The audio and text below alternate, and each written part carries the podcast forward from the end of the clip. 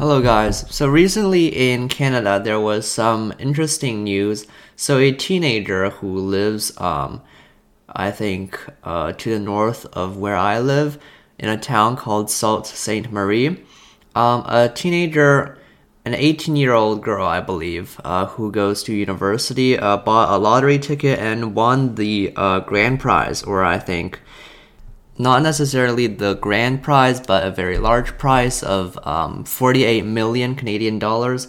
And the remarkable thing is that she won on her first try. Like she bought one ticket and uh, she won a very large prize. And she just said that like she forgot all about the ticket until she heard that somebody from her town won the lottery. And um, she just checked uh, her phone, and it turns out that she was the one who won. And she was I think she was at work when this happened, so her boss said that she could take the day off, but uh, her mother insisted that she finish her shift. So she also immediately turned to her father uh, for financial advice as to how to like keep this money, possibly invest it to like turn this into even greater amount of money. So it's pretty good of her to do that since there's a lot of stories about people who win the lottery and then just blow it all away on like by like wasting it or just having it all taken away by a bunch of relatives who come knocking on their door. So it's good to um, see that she is at least trying to like maintain the amount of money for a longer time.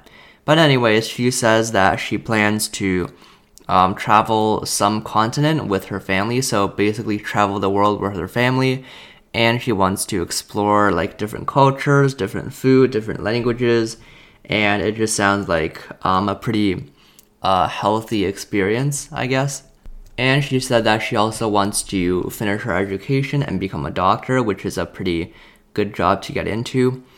And it's also pretty funny in the sense that she just won the lottery when she like uh, presumably turned 18 and according to um, the law in our province in Ontario, um, the minimum age for a person to be allowed to buy lottery tickets is 18. So she essentially won the lottery um, at the minimum age uh, at which it is possible to win the lottery. So, so she basically just turned 18, and 18 is also the minimum age uh, at which buying lottery tickets is legal.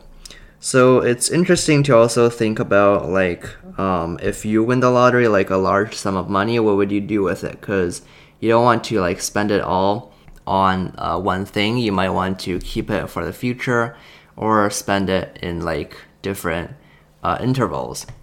So yeah, this is some pretty interesting news. Goodbye.